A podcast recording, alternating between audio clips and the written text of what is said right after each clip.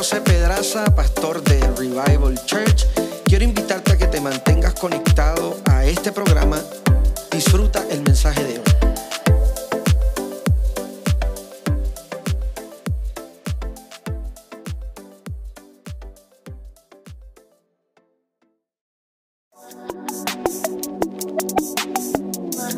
Bienvenidos a la nueva temporada de nuestro podcast.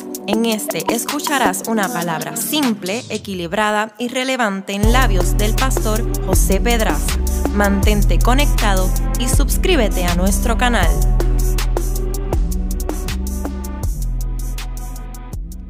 Con los ojos cerrados en sus propias palabras, tome unos segundos para hablarle al Señor. Señor, te honramos y te bendecimos, te damos gloria y honra en esta casa. Gracias por lo que has estado construyendo en el corazón de todos los que estamos reunidos de manera presencial y a la distancia. Yo no te pido por esta palabra, yo te pido por nuestro corazón. Para que nuestro corazón sea el terreno preparado que al recibir la semilla de tu palabra no lleve algunos frutos, sino que lleve muchos frutos para la gloria de tu nombre. Yo oro para que la fe de alguien sea despertada. Yo oro para que el espíritu de alguien sea levantado. Y al salir esta noche de esta casa salgamos revitalizados y con la fe que necesitamos para emprender todo aquello que tú nos estás comisionando en esta temporada para hacer. En el nombre poderoso de Jesús. Amén. Y amén. Siéntese por favor.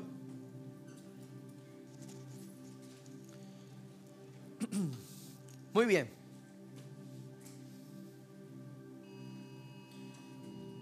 Ahí está Titi Wanda enviándole un recordatorio a algunos de ustedes.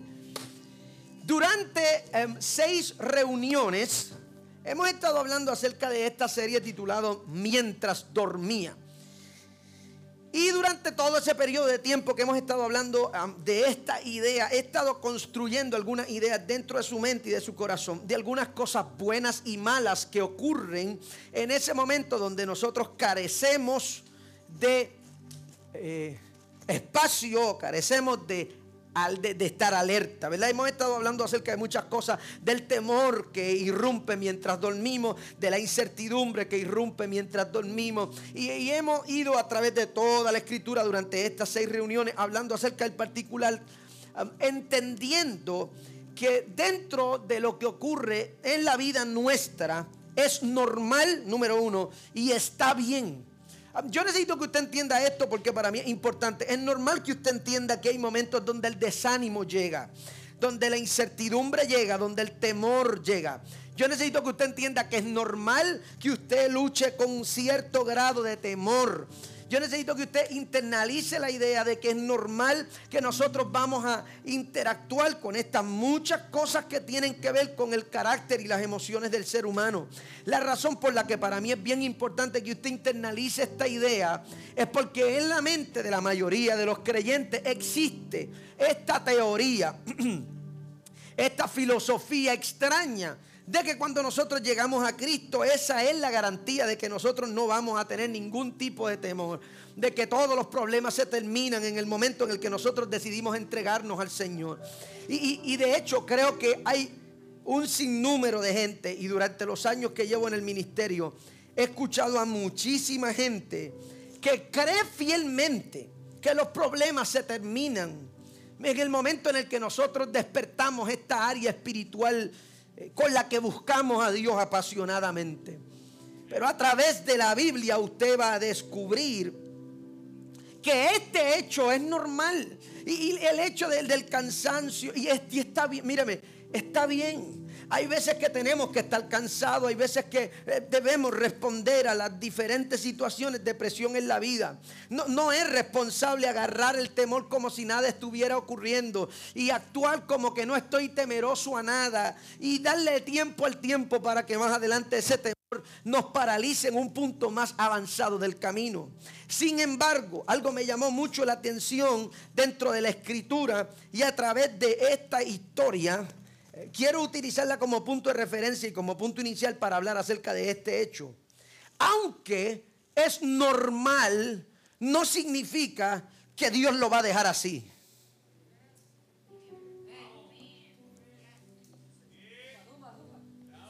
Voy. Aunque es normal que estemos cansados, aunque es normal que tengamos incertidumbre, aunque es normal que tengamos miedo, aunque es normal dentro de lo que somos nosotros, dentro de nuestra normalidad, dentro de nuestra incapacidad, dentro de nuestros múltiples procesos de vida, aunque eso es normal para nosotros, Dios no lo va a dejar así. Míreme por favor porque yo necesito que usted entienda esto. Dios no se mueve en base a la normalidad. Hay algo fuera de lo común que Dios está a punto de hacer. Hay algo fuera de los patrones que Dios está a punto de despertar. Hay alguien que necesita entender esta idea. Puede ser normal durante esta última temporada de tu vida que has estado triste. Puede ser normal para ti que sientes que las cosas están fuera de control. En esta última temporada de tu vida puede ser normal el hecho de que tú pienses que no te vas a recuperar. Pero la buena noticia es que Dios no está dispuesto a dejar que esa normalidad interfiera con el propósito que Él tiene contigo. Gloria a Dios por esas veces en la vida. Empecé a predicar ahora. Gloria a Dios por esas veces en la vida donde Dios tiene dentro de la mente arreglar la normalidad y cambiarlo y convertirlo en supernaturalidad. Gloria a Dios por esas veces donde Dios está a punto de darle un giro para cambiar la normalidad. La Biblia dice que Jesús está entrando a la ciudad. Y la fama de Jesús se había difundido en toda la región. Ya en este punto de la historia, los enfermos corrían a donde Jesús. Ya en este punto de la historia, los endemoniados sabían a dónde llegar. Ya en este punto de la historia, los necesitados sabían que Jesús estaba allí. Y esa era la garantía de que todo estaba a punto de cambiar. La Biblia dice que Jesús está en la ciudad y va caminando en medio de ella. Voy rápido porque este recuento histórico se lo conocen muchos de ustedes. Y cuando eso ocurre, dice la Biblia que se acerca por detrás de Jesús una mujer que por 12 años tenía la condición de un flujo de sangre que no cesaba. Y ella decía dentro de sí, dice la escritura, si yo, y tengo que explicar esto porque esto es importante, ella decía, si tan solo yo toco el borde de su mano, míreme, esa idea es un concepto de la religión judía. Se la voy a explicar. Como parte de los elementos más preciados dentro de la religión judía está el talit. Lamentable que yo no tengo el mío aquí. El talit es un manto que se utiliza para la oración. Dentro del judaísmo, by the way, hago un paréntesis, el judaísmo es otra religión. El judaísmo y el cristianismo no mezclan. El judio-cristianismo es amorfo, anormal. Después vamos a tener ese tema en otro lugar. La razón sencilla, los pilares de las bases doctrinales de ambas religiones son totalmente diferentes. ¿Sí? Ok, explico eso porque es para mí súper importante que usted entienda.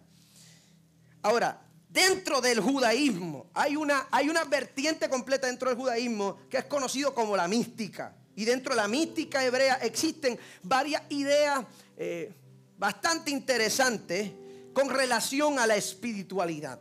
Y una de ellas es con los elementos que involucran la espiritualidad. Uno de los elementos más importantes dentro de cualquier familia, dentro de cualquier casa, dentro de cualquier tribu, es el talit, que es un manto que se utiliza para la oración.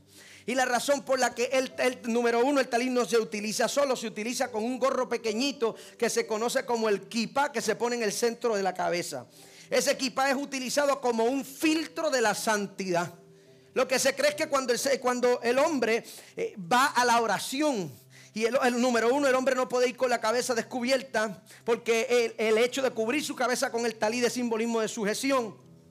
Y cuando este hombre entra en la interacción de la oración, se cree que el talí es el filtro que utiliza Dios para transmitir su poder. La razón de eso es sencillo, porque ese talí en la parte de abajo tiene unos eh, voy a llamarle como le dicen quemado de San Lorenzo, guindalejos. ¿Sí? Son unas cositas que cuelgan en la parte de abajo del manto, son 39 en realidad, y eso es conocido como el sitsi. El sitsi son todos los sí y todos los no de la ley mosaica y están representados ahí, etcétera. En la frente de los que oran en el talid hay una frase específica. Esa parte del talit solamente puede ir en la frente. Y todo tiene una simbología y todo tiene un significado y todo tiene una razón de estar ahí. Sin embargo, me resulta bien interesante porque la manera en la que Jesús interviene, esto yo lo he explicado antes, pero para el beneficio de los que nos acompañan por primera vez, Dios está en todas partes. Eso se llama omnipresencia. Pero Dios no interviene en todos los lugares. Dios interviene en los lugares donde Él es altamente deseado. Esto yo lo digo, yo creo que lo he dicho cientos de veces aquí. Por eso es que nosotros podemos estar todos reunidos aquí y algunos recibir un toque de Dios y otros no recibir toques de Dios. No tiene que ver, eso no tiene nada que ver con preferencia divina, eso tiene que ver con apetito. Eso tiene que ver con hambre. Eso tiene que ver con que Dios interviene. Inicialmente Dios interviene con aquella gente que tiene deseo. Escucha porque esto es importante. Si algo necesitamos en esta generación de la iglesia es hambre por la presencia de Dios. Cuando yo hablo de despertar, yo precisamente estoy hablando de eso. Esta es la generación que Dios está levantando para un tiempo de avivamiento como ningún otro. Pero hace falta alguien que quiera eso. Voy a hablar un poco de eso ya un poco más adelante. Porque cuando hablo de avivamiento no hablo de las cosas que usted tiene dentro de la mente. No hablo de las cosas que usted conoce. Cuando hablo del avivamiento jamás estoy refiriéndome a las glorias pasadas. Las glorias pasadas son eso, glorias pasadas. Cuando hablo de avivamiento, ya mismo le voy a decir a lo que me refiero. Ahora, la Biblia dice que esta mujer dice dentro de sí, si yo tan solo toco el borde de su manto, no es porque ella cree que ella tiene que Jesús tiene demasiado poder. Dígame si entiende eso. Es porque ella cree que Jesús es un tremendo profeta y que la gloria que carga el manto que interfiere entre Dios y el profeta es mucha. Por eso cuando la Biblia dice que esta mujer viene arrastrándose a Jesús, Jesús se voltea donde Pedro y le dice a Pedro, alguien me ha... Pero Jesús hace la salvedad y dice, alguien me ha tocado porque poder salió de mí. Jesús está, número uno, Jesús está cambiando la doctrina. Y le está diciendo a la gente, esto no tiene que ver con el manto, esto tiene que ver con el que carga el manto. Esto no tiene que nada que ver con lo que yo tengo sobre los hombros, esto tiene que ver con lo que yo llevo por dentro. Gloria al Señor. ¿Por qué cree usted que Jesús llega al cuarto día cuando está Lázaro? Sencillo, eh, esto es un cambio de doctrina.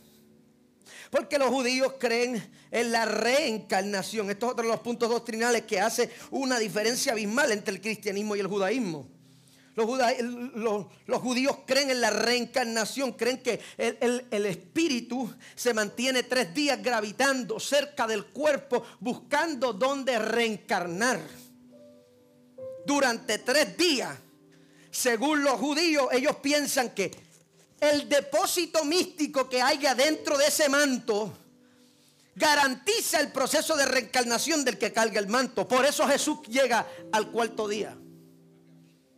Porque según todos ellos, si Jesús llega un día antes, todo el mundo puede pensar que esta es la reencarnación de alguien más en el cuerpo de Lázaro. Pero Jesús llega cuatro días, número uno, para cambiar la doctrina. Y número dos, para probarle a ellos que esto no era como ellos estaban pensando, es que Dios estaba haciendo algo nuevo. Ella dice, si yo tan solo toco el borde del manto, yo sé que yo me sano. Rápido. La Biblia dice que mientras esto está ocurriendo, hay un hombre que es líder de la sinagoga que se acerca a Jesús. Ese hombre se llama Jairo. Cuando Jairo llega donde Jesús, Jairo le dice al maestro, y le parafraseo, tengo un problema. Yo tengo una hija en casa que está muriendo. Y yo necesito que vayas conmigo a casa. La Biblia dice que mientras esto está ocurriendo, los criados de Jairo llegan y le dicen, no molestes más al maestro porque la niña está muerta. Voy a hacer un paréntesis aquí porque esto es importante para mí. Dentro del Nuevo Testamento y dentro de la historia del ministerio mesiánico de Jesús, todos los jóvenes que aparecen en la historia, en su mayoría están muertos o muriendo. Estudie los evangelios para que usted, para que usted lleve, llévese esta asignación y estúdiela. Cuando la Biblia dice, y había un muchacho, la Biblia lo que dice es que había un funeral de un muchacho y Jesús se metió en medio del funeral. Cuando habla de la hija de Jairo, lo que dice es que esta muchacha estaba muriendo. Y en, esas historias donde hay gente joven protagonizando una historia, en todas ellas están o muriendo o muertos. Pero cuando se trata acerca de esta historia, la Biblia dice que Jesús hace referencia y le dice a Jairo, ella no está muerta, está durmiendo. La cosa más importante no era que ella estaba durmiendo. La cosa más importante era que Jesús le dice, ella está durmiendo y yo voy a despertarle. Míreme por favor para que usted entienda esta idea. Dentro de la mente de Dios, dentro de la idea que Dios tiene, está el que nosotros seamos una iglesia despierta. Escúcheme, escúcheme porque usted tiene que entender esto. Yo sé que han ocurrido muchas cosas dentro de tu vida espiritual. Yo sé que hay un bagaje de historias que tú vienes arrastrando en la vida. Yo, sé que hay cosas que no te han permitido involucrarte con Dios como tú estabas acostumbrado. Pero yo vine hoy como profeta de Dios a esta casa a decirle a alguien, eh, tienes que despertar. Hay, algo que tú, tú necesitas entender que mientras tú duermes hay cosas que están ocurriendo. Yo llevo seis semanas tratando de que tú entiendas que mientras tú estás dándole espacio al dolor hay cosas en el mundo espiritual que están moviéndose. Que mientras tú estás dando el espacio al temor, hay cosas que se están moviendo. Que mientras tú estás mirando la incertidumbre, hay cosas que se están moviendo. Y si yo fuera tú y yo me diera cuenta que hay algo que se está moviendo, tomaría la decisión de moverme yo también. Alguien necesita entender esto. El Espíritu de Dios viene trabajando con esta casa por seis semanas consecutivas con la única idea de que algo dentro de ti se despierte algo dentro de ti resucite. Empecé a predicar ahora. Algo dentro de ti resucite. Algo se mueva. Yo sé que yo tengo un llamado, pues se tiene que estar moviendo. Yo sé que Dios puso en mí una habilidad, tienes que estarte moviendo. Yo, yo tengo unos talentos, tienes que moverlo. Necesito que tú entiendas que tienes que despertar. Los versos que leí, le, estoy tomando de manera metafórica esta idea porque ahora le voy a hablar de despertar a qué o despertar de qué. Ya mismo voy a ir y esto se pone un poquito más complicado de lo que usted se piensa.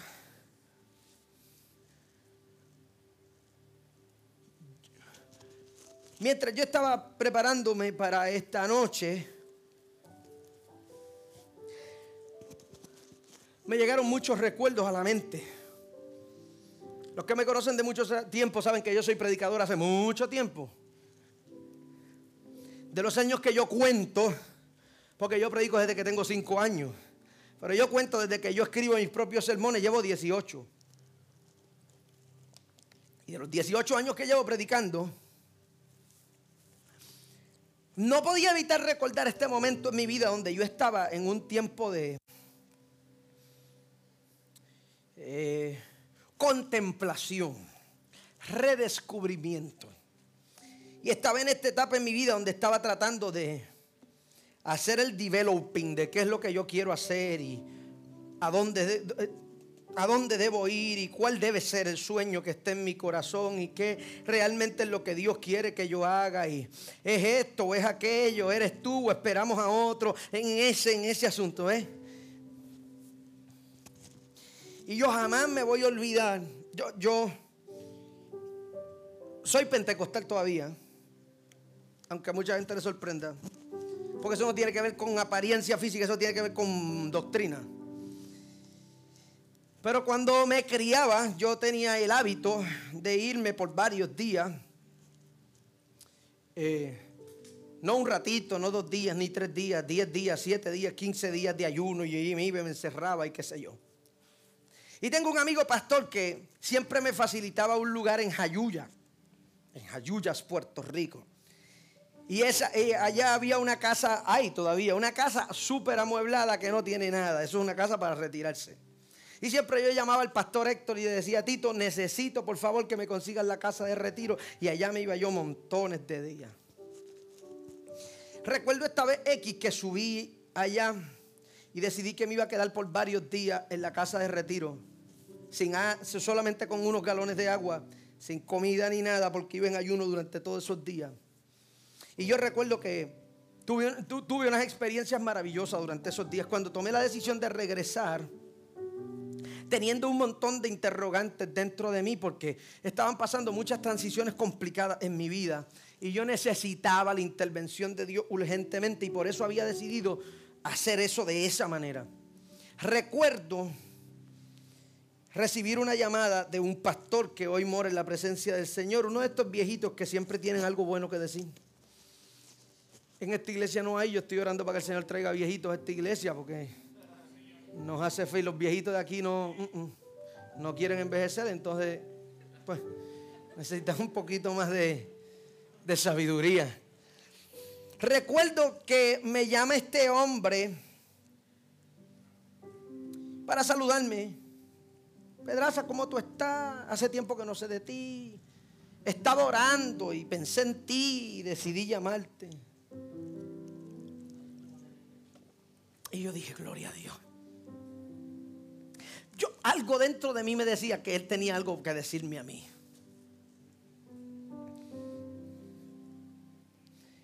Mi asunto era sencillo. Mi asunto era un asunto de decisiones. Yo lo único que tenía que saber era cuál de las dos, porque ya tenía las dos decisiones delante de mí. ¿Cuál de las dos decisiones tomar? Y aquel hombre me dijo, yo tengo un mensaje de parte de Dios para ti. Y yo le dije, Zumba. Eso es lo que yo estoy esperando. Y me dice, tienes los ojos abiertos y no ves.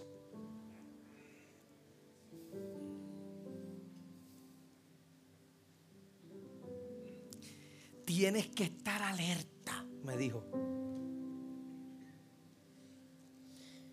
Tú estás despierto y dormido al mismo tiempo. Y para mí era un mensaje súper confuso. Y yo le digo, fulano, un viejito, yo no entiendo. Y me dijo, esto no tiene nada que ver con lo que tú quieres despertar. Esto tiene que ver con lo que Dios quiere despertar. Míreme, por favor. Yo necesito que usted internalice esta idea de una vez. Y quiero romper algunas ideas dentro de su cabeza de una vez y para siempre. El avivamiento nunca ha estado en las manos de los seres humanos. Hay gente que dice, vamos a buscar a Dios, vamos a provocar a Dios, señores. Nadie quiere dejarse sentir más que Dios mismo.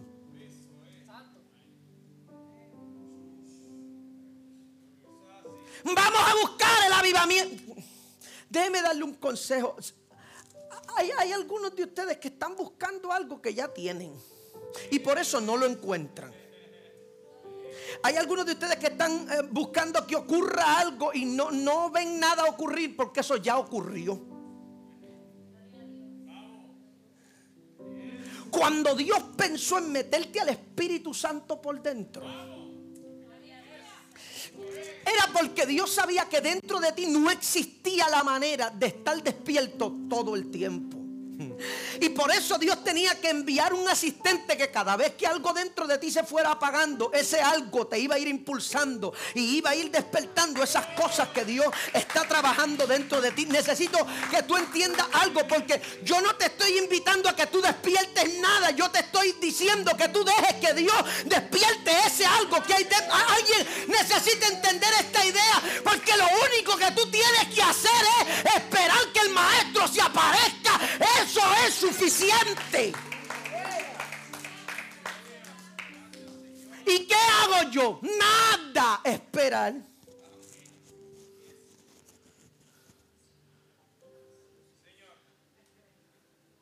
¿Y qué hago yo ahora? Esperar.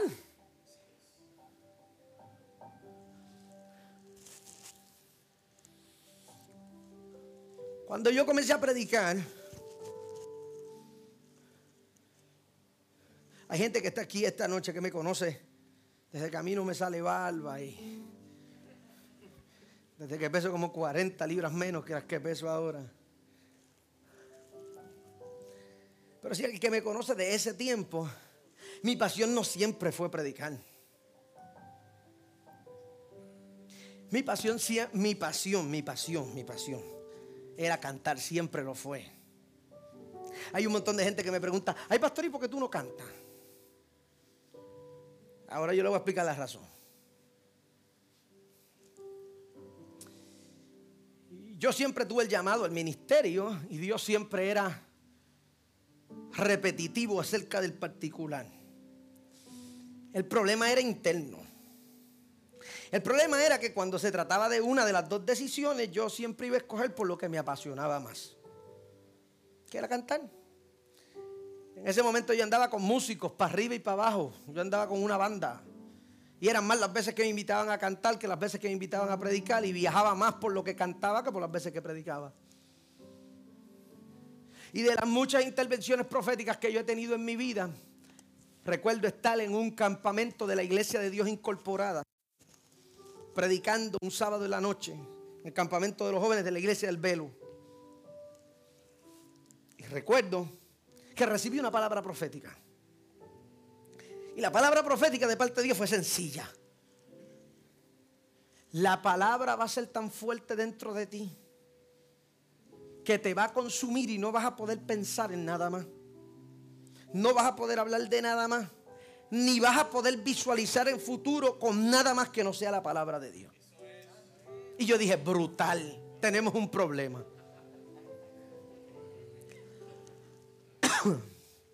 Y el problema es que a mí no me encanta predicar. Y dije, le dije al Señor, si esa es la idea que tú tienes, eso te toca despertarlo a ti. con el pasar de los meses fue como si me hubiesen apagado un interruptor. Ya. Hay gente que me pregunta, ¿por qué tú no cantas? Porque no es la pasión de mi corazón. Yo puedo hacerlo. Creo tener algo de habilidad para eso. Pero jamás creo que voy a ser más efectivo haciendo eso que predicando la palabra. La razón es sencilla. Yo no soy el mejor predicador, pero nadie lo hace como yo. Creo que el Señor me dio una particularidad distinta acerca de la palabra y por eso creo que soy un poquito más relevante en esa habilidad que en cualquier otra cosa. Y entonces, más que ser un cantante común, eh, prefiero ser un predicador extraño. Dígame si entiende lo que a dónde voy. Pero ese algo, ese algo que se encendió dentro de mí, e, esa pasión por la palabra que se encendió dentro de mí, yo no tuve que hacer nada para eso. El problema es que dentro de los sermones que se predican en las iglesias que nosotros nos congregamos, el, humanismo es parte de nuestro discurso. Y todo el mundo piensa que el despertar depende de las horas que tú ores y de lo mucho que tú ayunes y de las cosas que tú... Míreme, porque yo necesito que usted entienda esto de una vez. paréntesis, no estoy diciendo que eso no hay que hacerlo. Estoy diciendo que si la razón para hacerlo es querer encender algo adentro, no vas a tener fruto. Porque esto no tiene que ver con lo mucho que tú quieres que Dios te use. Eso tiene que ver con lo mucho que Dios quiere usarte. Eso no tiene que ver con lo que tú quieres hacer por Dios. Eso tiene que ver con lo que Dios quiere que tú hagas por su reino. Nunca ha tenido nada que ver contigo. Mírame, mírame, porque es que yo necesito que tú entiendas esto. Tú nunca vas a querer que Dios te use más de lo que Dios quiere usarte a ti. Jamás. Número uno. Número dos. Dios te va a usar como tú eres. Yo no creo eso. Bueno, pues eso es problema suyo. Yo soy de los que cree que ese es uno de los problemas más grandes que le metió la religión en el sistema a la gente. La idea de que tienes que convertirte en alguien más para que Dios te use. Dios tiene que, Dios tiene que despertar gente radical en un mundo radical. Dios tiene que levantar gente diferente en un mundo que es diferente. Una de las razones por las que la iglesia no es efectiva en su trabajo es porque la iglesia se volvió irrelevante al mundo. Y nuestra mentalidad es incongruente a la realidad que vivimos. Y nuestro lenguaje no tiene sentido. Cuando doy clases de predicación le digo a la gente, usted puede tener el mejor mensaje del mundo. Pero si el mensaje que usted tiene no es relevancia a la audiencia que lo escuche, es como si usted no tuviera nada. Yo puedo saber todo lo que yo sepa de teología y me voy mañana a Rusia a hablar español y a predicar en español. Y es como si no estuviera diciendo nada. Porque no es solamente tener un buen mensaje. No es solamente tener una buena semilla. Es también tener una buena tierra.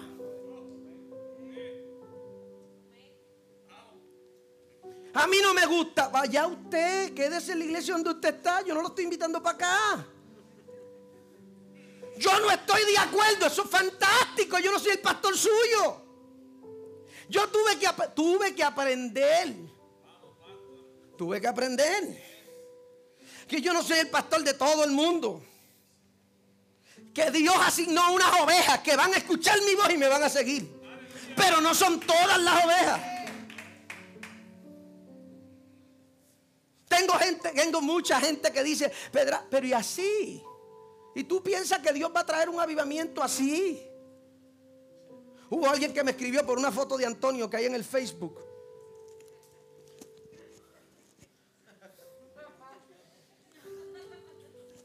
Porque estos muchachos están hechos unos libros de pintar. Y entonces Antonio, subimos una foto en estos días de Antonio con, con su gorrito y sus pantallas y sus tatuajes.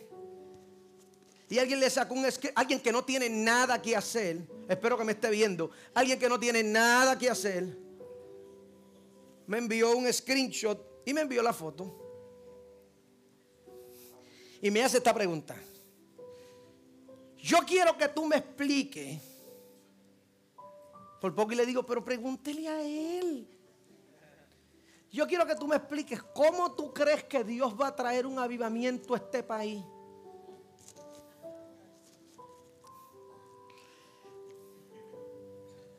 Con ese tipo de gente. Y tenía Antonio, eh, Antonio tenía un circulito color verde fosforescente. So, yo, él se, tomó el tiempo de darle un screenshot y de hacerle un círculo perfecto.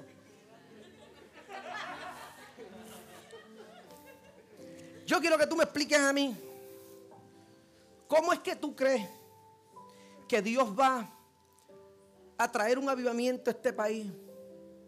Con ministros, entre comillas, como ese.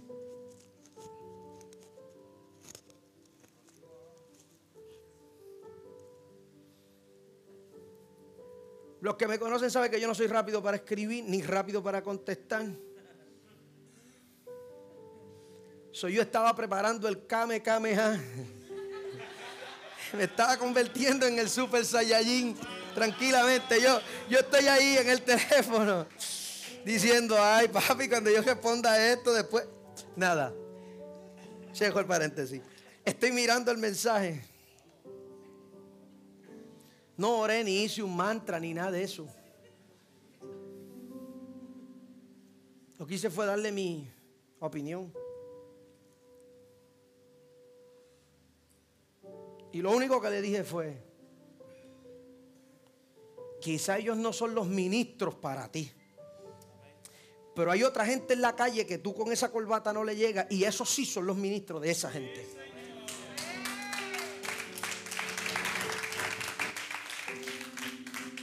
El despertar. ¿De, qué me vale? tengo, quiero aprovechar para hablar de esto porque tenemos que despertar a las cosas correctas.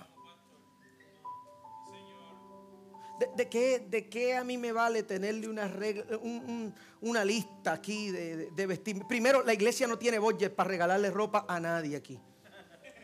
Ni, el ni, ni, ni para mí hay chavo para comprar ropa aquí. Entonces yo no pretendo darle un budget para comprar ropa, no le voy a poner un código de vestimenta aquí a nadie. Uno, dos, ¿de qué me vale? La iglesia siempre maquillando a la gente, siempre manejando las caretas y los disfraces de la gente. ¿Y cuánto vamos a bregar con el alma?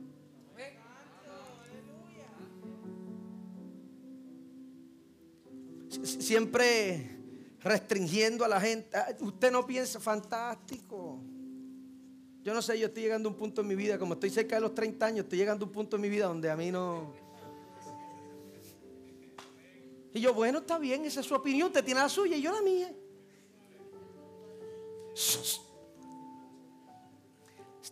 Míreme, este despertar no tiene nada que ver contigo. Yo me he cansado de decirte de que tú llegaste a esta iglesia que Dios te involucra, pero Dios no está pensando en ti. Hay algo más grande que tú. Dios te está involucrando en esto, pero esto no tiene que ver contigo. El mundo espiritual no gira en torno a ti. Dios no está pensando en ti. Dios está pensando en el mundo.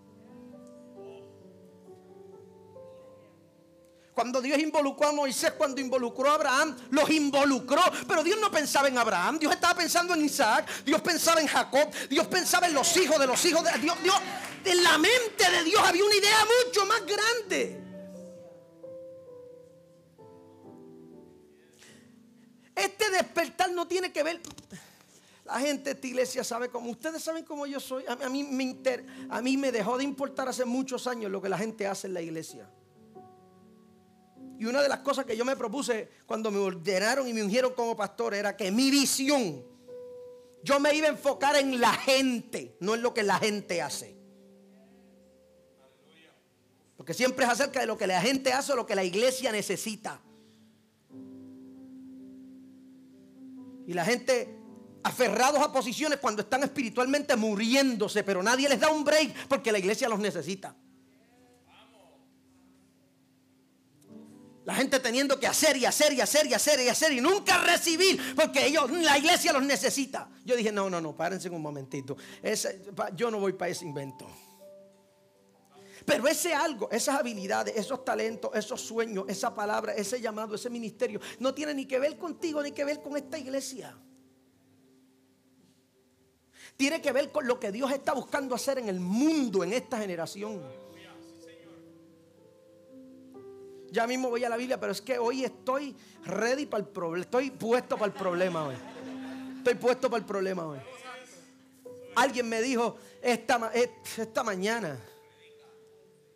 Me llamó y me dijo, Pedraza, te estoy llamando, ¿cómo tú estás? Yo he estado todo el día en el brete. Hoy estaba con el hermano Mata bregando ahí con las cosas de la electricidad y la luz del templo nuevo, en un lío.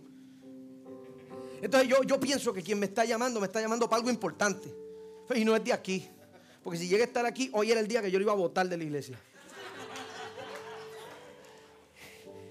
Y me llama. Porque necesita mi ayuda. Ah, perfecto. Cuéntame. Dime cómo te puedo ayudar. No, es que mira, tú sabes que mi iglesia. Yo, yo necesito que tú me. que saquemos un día para que nos sentemos a hablar acerca de las estrategias. ¿Estrategias de qué?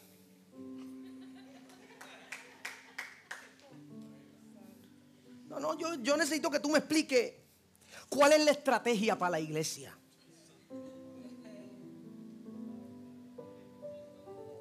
¿Qué tú estás haciendo?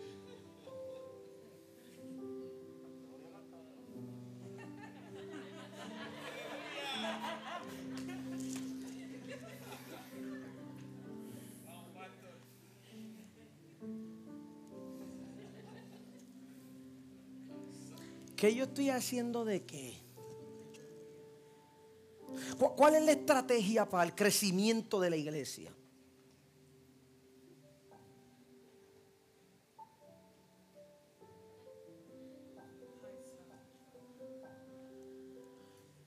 Ninguna. ¿Y cómo tú haces el evangelismo? Yo, yo no...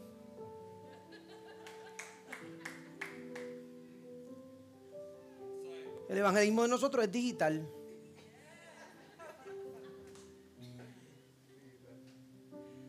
Y no es broma, el evangelismo de esta iglesia es digital. Pero y, y tú no cogiste una clase de... Para esto tú me llamaste. Yo estoy un poquito ocupado ahora. No, lo que pasa es que yo necesito ver si tú me ayudas porque, mira, papá, esto se va a escuchar más pentecostal de lo que tú piensas que yo soy, pero el crecimiento lo da Dios. Le dije, lo único que yo he hecho es decirle la verdad a la gente.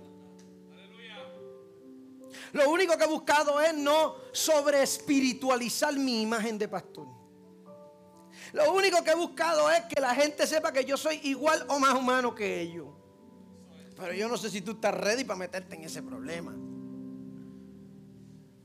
Esto no tiene que ver con nosotros la razón por la que nos movemos de aquí, la razón por la que adoramos aquí, nada tiene que ver con nosotros. Todo tiene que ver con Dios. Todo tiene que ver con su idea, con su plan, con su mundo, con su gente, con, las cosas que Él ha decidido hacer con gente. Gloria a Dios por lo que Dios hace con gente rota, con gente sin fuerza, con gente que pensó que no tenían propósito, con gente que solamente tienen el deseo de que el Espíritu de Dios use lo poco que tienen en las manos hay que despertar. Hay un mundo que está gritando por la verdad. La razón por la que mucha gente no llega a la casa de Dios es porque se sienten engañados por la iglesia. Y la gente asocia el engaño con la iglesia como si Dios los hubiese engañado. Porque todo en la iglesia es cosmético, todo es pantalla, todo es fake, todo es embuste. Y los pastores no avanzan a entender que en el siglo XXI, año 2020, ya la gente sabe cuándo es un embuste. Ya la gente sabe descifrar cuándo algo es genuino y cuándo algo no lo es. Cuándo algo es ficticio y cuándo algo es natural. Cuándo algo es pagado y cuándo es orgánico. La gente ya sabe la diferencia entre una cosa y la otra. A mí, yo, yo no me canso de decirlo. A mí no me importa que esta iglesia esté llena. A mí me importa que esta iglesia esté despierta.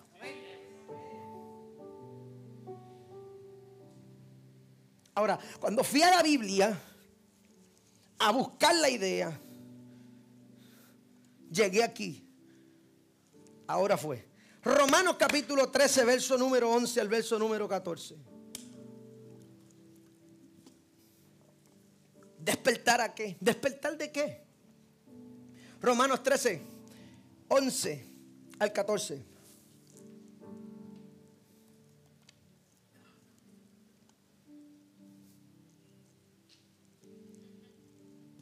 Dice Pablo a los romanos, y esto, conociendo el tiempo, que es ya hora de levantarnos del sueño, porque ahora nos está más cerca nuestra salud que cuando creíamos.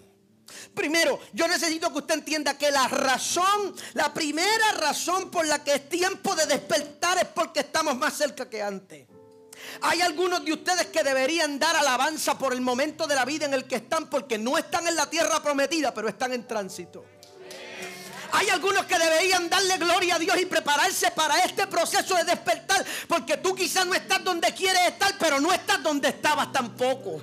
Tú no estás donde Dios te dijo que ibas a estar, pero tampoco estás en la depresión en la que estaba, en la tristeza en la que estaba, en la agonía en la que estaba. Alguien necesita entender que la razón por la que el Espíritu de Dios está buscando despertar a la iglesia es porque estamos más. Eh, a donde alguien no se le ocurra tocarlo y dígale, estamos más cerca.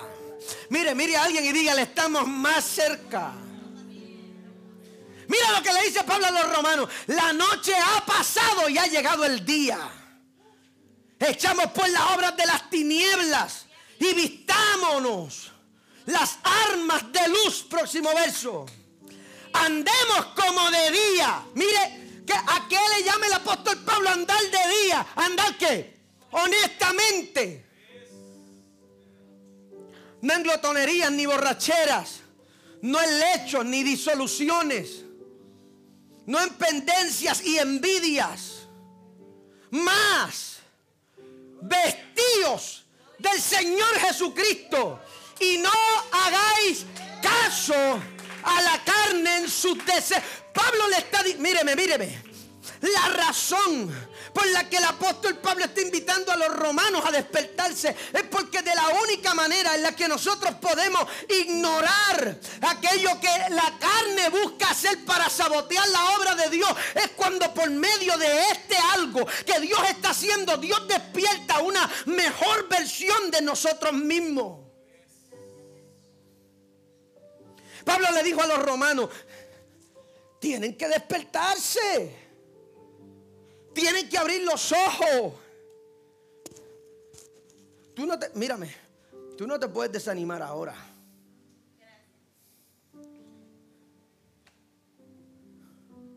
No, pero es que tú, no te... Ahora. Tú te podías desanimar seis meses antes, pero ahora. ¿Pero y para qué? Dígale a alguien, tienes que despertar.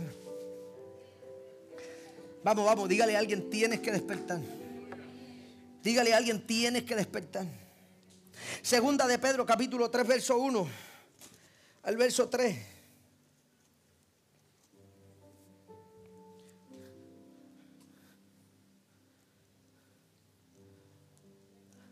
Carísimos, que es queridos.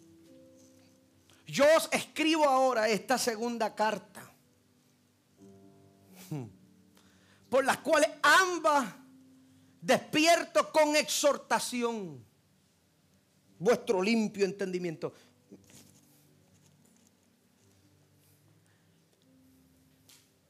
A ver cómo yo voy a decir esto.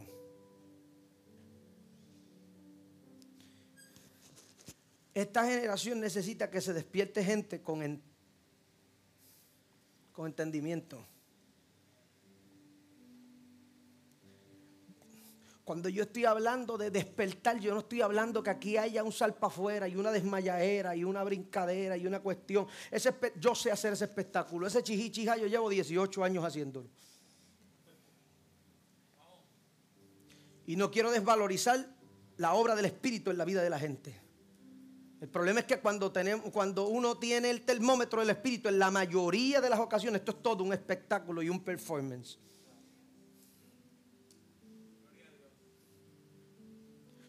Esto no se basa, eso, esto jamás se trata de despertar lo que tú sientes.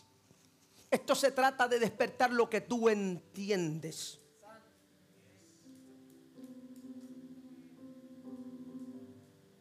Yo tengo amigos que han venido a predicar aquí que me dicen, eh, predicarle a tu iglesia es bien difícil. Y yo, bueno, porque ellos te escuchan primero y gritan después.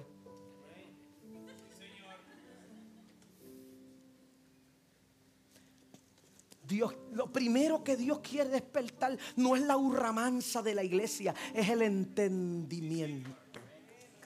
Porque para que la alabanza sea efectiva, la Biblia nos invita a hacerlo con entendimiento. Porque para, servir, para que el servir a Dios sea efectivo, la Biblia siempre nos ha invitado a hacerlo con entendimiento. Esto nunca se ha tratado de lo que usted siente, sino de lo que usted entiende. Y la razón por la que el Espíritu Santo está trabajando con el intelecto espiritual de esta iglesia es porque más que Señores, pero ¿y cuántas generaciones hace falta para seguir ofreciéndole al mundo gente que hablan cosas que no tienen sentido? Una de las crisis espirituales más grandes de mi vida nunca se trató acerca de Dios. Es sencillo, yo soy un poco más racional de lo normal. Pero la iglesia eso es un pecado. El razonal está mal. Y una de mis crisis más grandes era sencilla. Porque cuando yo me sentaba a hacer preguntas importantes, las respuestas eran por qué sí y por qué no. Y yo, perdónenme un momentito, no insulten mi inteligencia. Dios está buscando gente que ame tanto lo que Dios está haciendo en la vida de ellos, que, Dios pueda despertar en ellos entendimiento. ¿Cómo se despierta el entendimiento? Con esto que hacemos en esta iglesia, con la palabra de Dios. Dígale a alguien, es tiempo de despertar. mire para qué. Verso número 2. Para que tengáis memoria de las palabras que antes han sido dichas por los santos profetas y de nuestro mandamiento que somos apóstoles del Señor y Salvador. Próximo verso. Sabiendo primero esto, que en los postrímeros días vendrán burladores andando según sus propias conscupis. La razón por la que Dios quiere despertar el entendimiento, señoras y señores, es porque el entendimiento es la única herramienta contra la falsedad. La falsa doctrina no se pelea con gritería, es con entendimiento.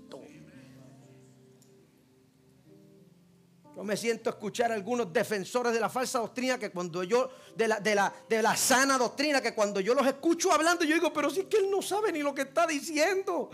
Este tipo está confundido con lo mismo que le está explicando.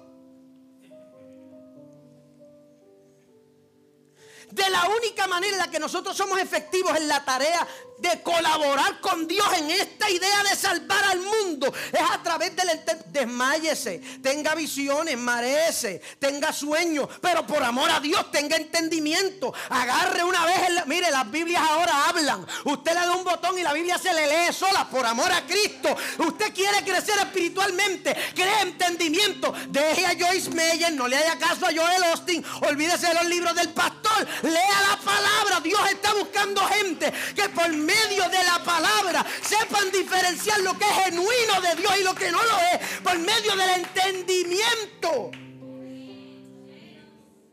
Ese es el despertar que Dios ha pensado en esta generación de la iglesia.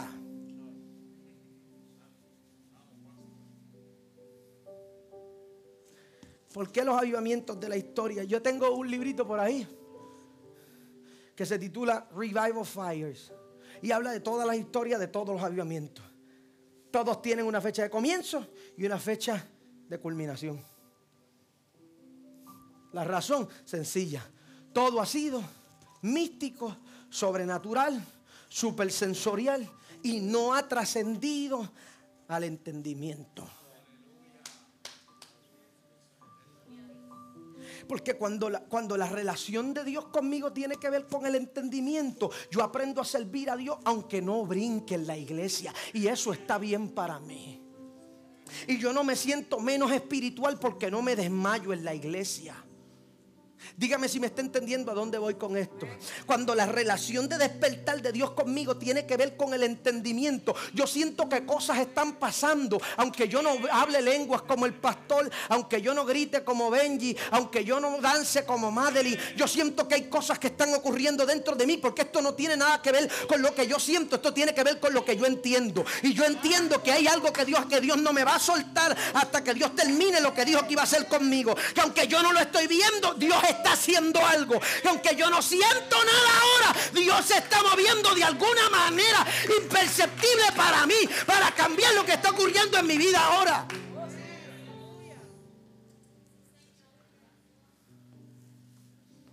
A mí me encanta el mover de Dios en la iglesia. Yo nací y me crié debajo de los bancos de madera en una iglesia pentecostal. Y vuela la paloma y vuela la paloma. Fue ahí que yo me crié, señoras y señores. Y yo sigo siendo el mismo. Lo que pasa es que a alguna gente no le gusta que yo uso barba y que ando.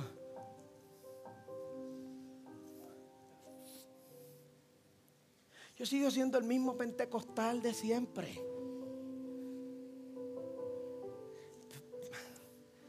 Pero mi espiritualidad estaba colapsando y le voy a explicar por qué cuando su salud espiritual depende de lo que, cuando su salud espiritual y su identidad espiritual depende de lo que usted hace, el día que usted no lo hace, usted pierde la identidad.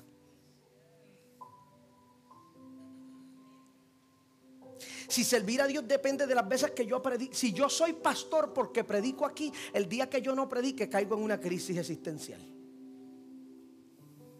Dígame si esto le hace sentido. Pero yo no soy pastor porque yo predico aquí. Yo ni tan siquiera soy pastor porque yo levanté esta iglesia. Yo soy pastor porque Dios dijo que yo era pastor. Punto y se acabó. Aunque mañana yo no levante ninguna iglesia. Aunque en dos semanas yo no predique más aquí. La identidad de quien yo soy en Cristo está por la palabra que salió de la boca de Dios. Pero eso, míreme, eso ocurre cuando usted tiene entendimiento.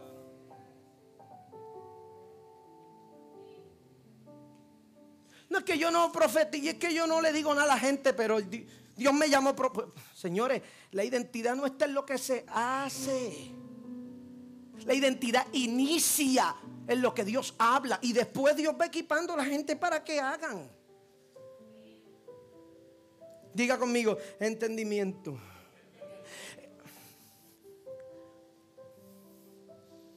El tipo de avivamiento que Dios está buscando despertar es desde adentro. Yo no lo, yo no lo digo mucho, pero usted ve a Yadiel y Antonio ahí que no se cogen en serio ni a ellos ni entre ellos mismos.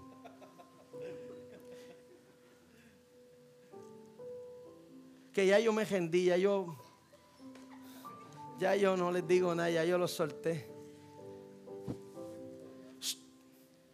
Yo quisiera que usted se siente con Yadiel y con Antonio a hablar de la, de la palabra de Dios.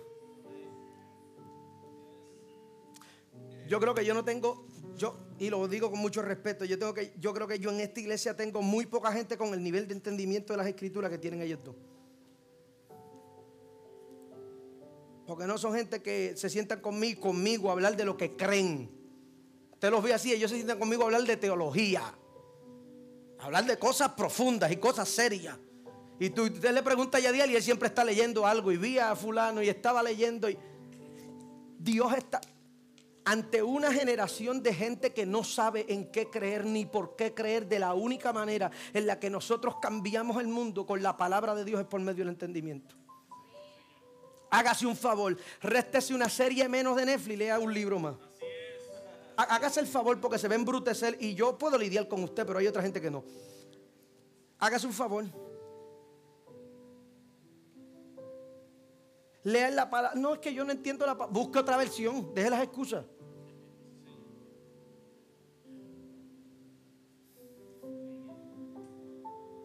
Entendimiento.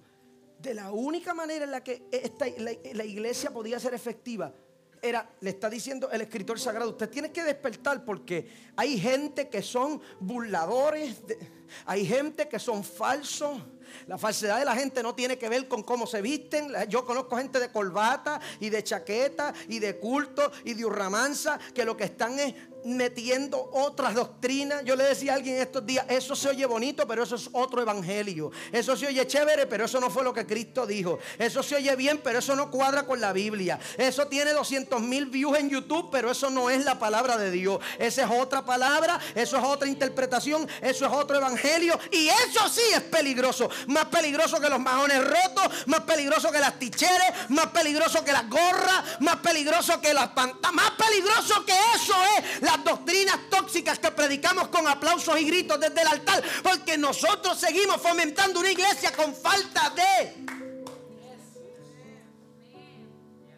Lo dice la escritura, el pueblo perece por falta de... El conocimiento es el resultado del entendimiento, se entiende primero y se conoce después. Estamos aquí. Me quedan tres versos y me voy.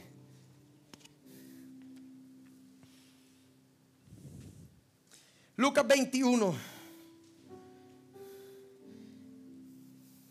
Verso, Yareli quiere que me vaya. Y mirad por vosotros que vuestros corazones no sean cargados de glotonerías, ni, ni, ni embriaguez, y de los cuidados de esta vida. Y que venga, espérate un momentito, y que venga de repente sobre nosotros aquel día. Próximo verso.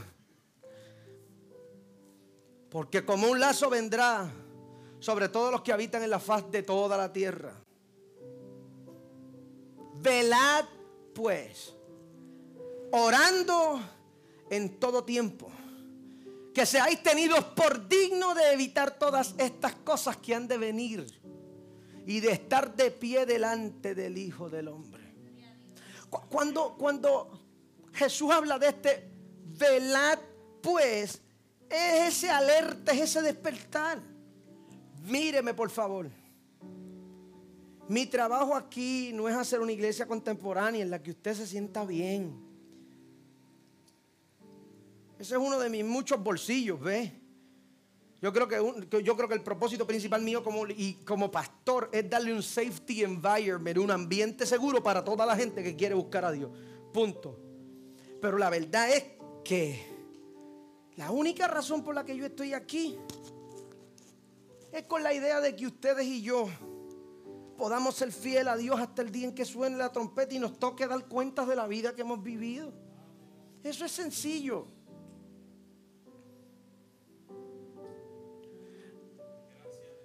Hay algunos de ustedes que tienen que despertar, que tienen que despertar a este algo que Dios está haciendo. Cristo diciéndole, tienen que velar, oren. Este es el mensaje más pentecostal que yo he predicado en esta iglesia. Hay algunos de ustedes que tienen que despertar de una vez. Ustedes no van a alcanzar identidad. Ustedes no van a sentir que el propósito de Dios en ustedes se está cumpliendo si ustedes no despiertan a la vida que nos corresponde en el Espíritu. Se acabó. Yo les puedo predicar todos los miércoles y todos los domingos aquí. Y eso no lo hace usted un cristiano. Eso lo hace un oyente. Lo voy a dejar ahí. Hay que despertar. no me canso de decirle a los muchachos, sean tan modernos como espirituales. Yo he tenido montones de gente que llegan aquí y me dicen, chacho, cuando yo llegué yo dije, ay Dios mío, ¿qué es esta iglesia? Y de momento empezó la adoración y se metió la gloria de Dios. No es una, ni dos, ni son tres, ni son cuatro, ni son diez. Yo tengo un montón de gente. Tommy y Julián cuando llegaron aquí, Tommy vio esas paredes negras y por poco convulsa aquí, sentado allá atrás. ¿Sí o no? ¿Sí o no? Tommy es de crianza bautista. Cuando Tommy llegó aquí vio esas paredes negras, por poco infarto y dejamos a esa muchacha viuda. Por los prejuicios que todos los tenemos a diferentes niveles. ¿Por qué están aquí hace un año y no sé cuánto, casi dos ya? Sencillo.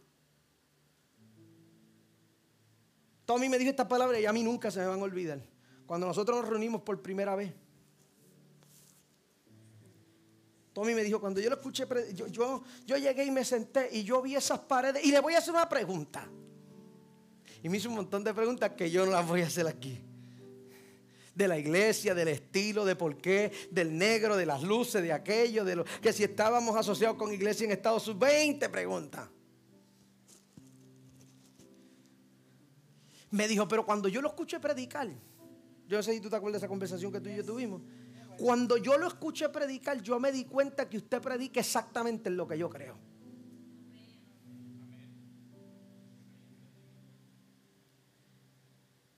Y yo dije, lo voy a escuchar. Y de momento me di cuenta que estaba hablando de la gracia. Y yo dije, Dios, ¿me lo dijiste o no?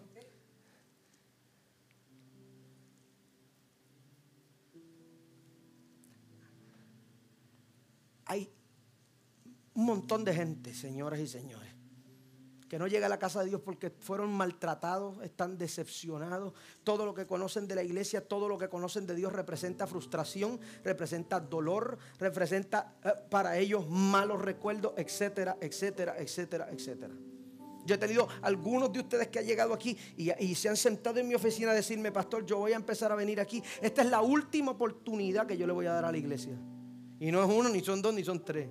Y los que se, han tentado conmigo a decirme esas palabras, ustedes saben quiénes son. Pastor, esta es la última oportunidad que yo le voy a dar a la iglesia.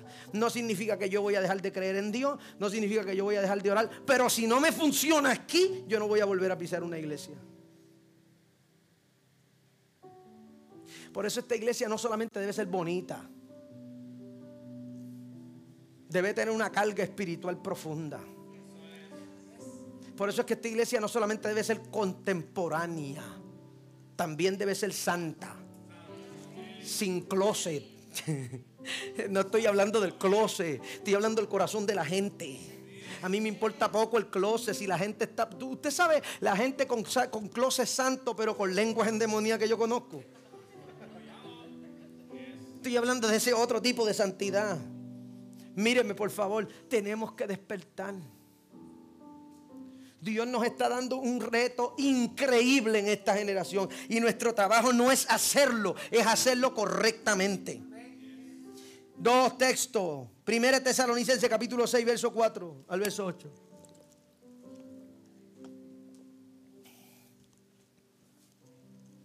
Mas vosotros, hermanos, no estáis en tinieblas para que el día os sobrecoja como ladrón. Porque todos vosotros sois hijos de la luz e hijos del día. No somos de la noche ni de las tinieblas. Por tanto, no durmamos como los demás. Dale para atrás el verso, dale para atrás, dale para atrás. Hermenéutica 101. Hermenéutica 101.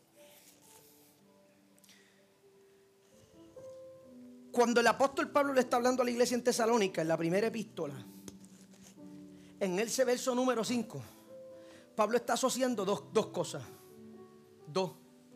Y la primera que está asociando es la luz. Y en el próximo verso asocia esa luz con el despertar. Y asocia la, y lo segundo que hace es que asocia la oscuridad con estar dormido, el antagonismo del despertar. ¿Lo vio? Lo voy a leer otra vez. Porque todos vosotros sois hijos de la luz e hijos del día. No somos de la noche ni de las tinieblas. Próximo verso. Por tanto, no durmamos. Lo que está diciendo el apóstol Pablo es decir, si somos hijos de la luz, el resultado de eso es estar despiertos. No durmamos como los demás. Antes velemos y seamos sobrios, o sea, balanceados. Verso 7. Porque los que duermen, de noche duermen. Y los que están borrachos, de noche están borrachos. Próximo. Más nosotros somos del día. Estemos sobrios, vestidos de la cota de fe y de caridad y de la esperanza de salud por el... Pablo le está diciendo a esta gente, nosotros estamos despiertos porque somos de la luz. Y aquellos que estamos despiertos y somos de la luz, tenemos este tipo de carácter. Somos gente que vive en vidas balanceadas, que tienen una fe fuerte, que tienen un corazón generoso, que tienen esperanza. Yo necesito que usted entienda, este es el tipo de gente que necesita este mundo. Puedes hablar las lenguas que te dé la gana.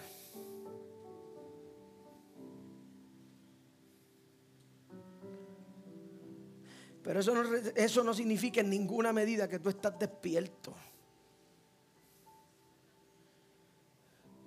Puedes desmayarte en todos los cultos que tú quieras. Pero eso no significa que tú estás despierto. Es este tipo de despertar. Último verso, Salmos, nos fuimos.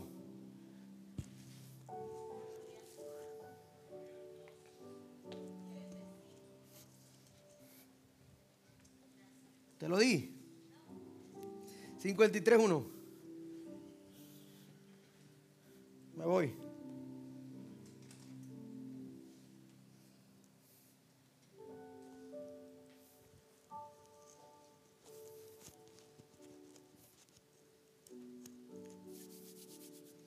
Dijo el necio en su corazón, no hay Dios. Corrompiéndose hicieron abominable maldad y no hay quien haga bien. Próximo verso.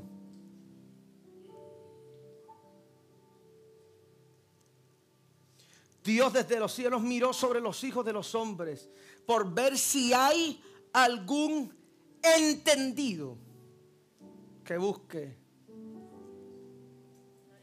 El, míreme, me fui.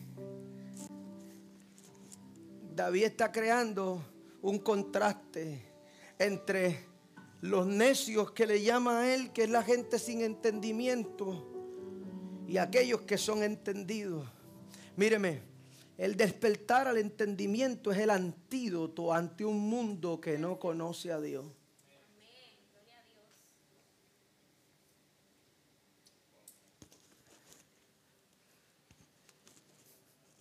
Para esa gente que entiende que Dios los trajo a esta iglesia y que yo soy su pastor, agárrese este consejo. Si Dios lo trajo aquí, aproveche el tiempo. Yo quisiera decirle que yo soy el director del Club de Leones de Junco, pero yo no lo soy. Dios no me trajo aquí a abrir esta iglesia para que usted tenga amigos. Dios me trajo aquí a levantar esta iglesia para que aquí se busque a Dios. Dios me trajo aquí a levantar esta iglesia para que la gente que siente que no cabe en la iglesia tenga un espacio donde puedan entender las escrituras.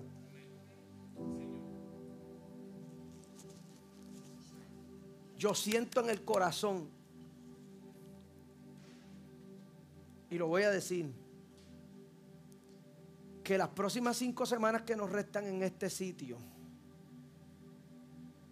yo vengo hablando con los líderes por meses de esto estas cinco semanas, usted sabe que estamos al, al borde de la mudanza. Y estas próximas cinco semanas es la manera en la que Dios está engranando ciertas cosas. Yo siento en el Espíritu y vengo semanas y meses diciéndole a los líderes. Yo siento en el Espíritu que desde la primera reunión en el nuevo templo, el nuevo templo no va a dar abasto desde la primera reunión. No tiene nada que ver con ser una iglesia famosa. Esto tiene que ver con que la gente está hambrienta por la presencia de Dios. Y tiene que haber un grupo de gente con pasión, con entendimiento, con hambre por la palabra, con hambre por ver lo que no han visto, con hambre por entender lo que no han entendido, con una disciplina de oración digna de admirar, con, con un apetito por la palabra, con el deseo de ver la gloria de Dios manifestada en la vida suya y en la vida de la gente que cree una revolución y haga que la gente entienda que este Dios está buscando todos los hambrientos, todos los sedientos. Jesucristo dijo, los que tengan hambre, vengan a mí y coman, los que tengan sed, vengan a mí y beban. Y es, ese es el tipo de gente que Dios está buscando. No, pero es que yo tengo. ¿Tienes hambre? Eso es suficiente. Pero es que usted no sabe y tampoco me importa, tú tampoco sabes. Tienes sed, ven y bebe. Dígame si está entendiendo esto. Esto es sencillo. Este es uno de los mensajes más pastorales que yo he predicado en esta iglesia.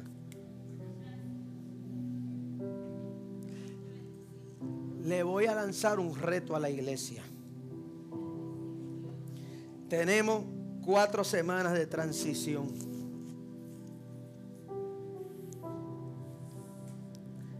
¿Qué tal si nos mete? Si ustedes se comprometen a esto, yo me voy a comprometer a una cosa. Yo no tengo tiempo para eso, pero voy a sacar el tiempo.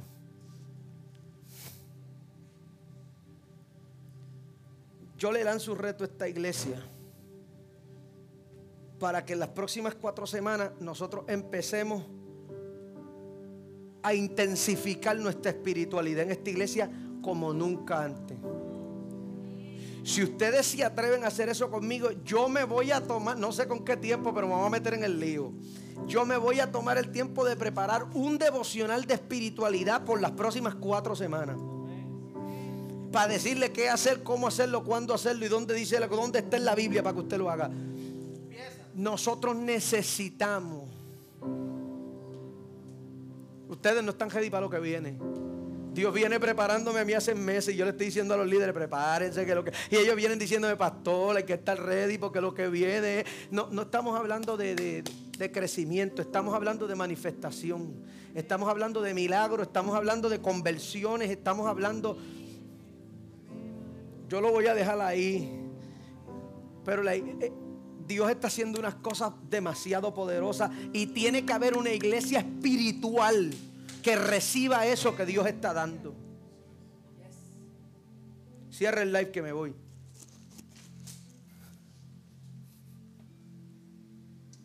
Es tiempo de despertarnos. Y yo necesito que toda la gente que tiene habilidades y que tienen llamados y que tienen ministerio entren en un proceso reflexivo en las próximas cuatro semanas. Lo menos, que, lo menos que importa aquí es si hay micrófono y si hay posición y si hay aceite. Lo más que importa es que hagamos el trabajo. Punto.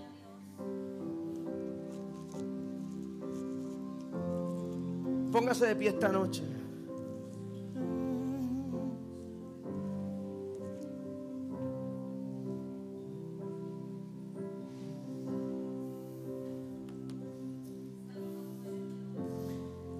Quiero que cerremos esta noche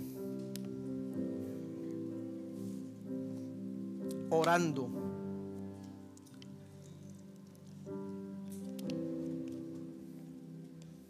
Orando. Hay cosas, míreme, que simplemente ocurren cuando es Dios el que las pone ahí. Pastor, es que yo he estado tratando de orar, pero es que eso como que no se me prende por... Pídelo. Pastor, es que yo estoy tratando de buscar a Dios, pero siempre hay algo que se interfiere. Pide ayuda. Créeme. Hay algunos de ustedes que le hicieron más caso a la voz del enemigo. Y, y, tú tienes que hacer más esfuerzo para no creer en Dios que el esfuerzo que tienes que hacer para creer en lo que tú sabes que Dios te dijo que vas a hacer. Escuche, yo quiero que los próximos minutos que nos restan esta noche, con todo lo que hay dentro de usted, no voy a abrir el altar porque esto no es un llamado individual, esto es un llamado corporativo. No se trata de lo que yo quiero. No se trata de lo que yo espero que Dios haga con aquel y con el otro o conmigo. Esto se trata con lo que, de lo que Dios quiere hacer con nosotros como familia.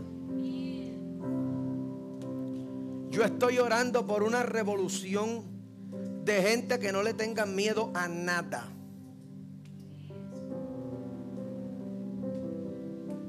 Después yo les voy a hablar, pero en esta pasada semana y media, Dios ha estado hablándome de unas cosas que nos vamos a meter en unos clases de lío. Pero yo voy a ser tan radical como el Espíritu de Dios me está llamando para hacer. Y si nadie me acompaña, voy a ir solo. Pero yo voy a hacer lo que esta generación necesita que se haga para que ellos reciban un impacto de Dios. Se acabó.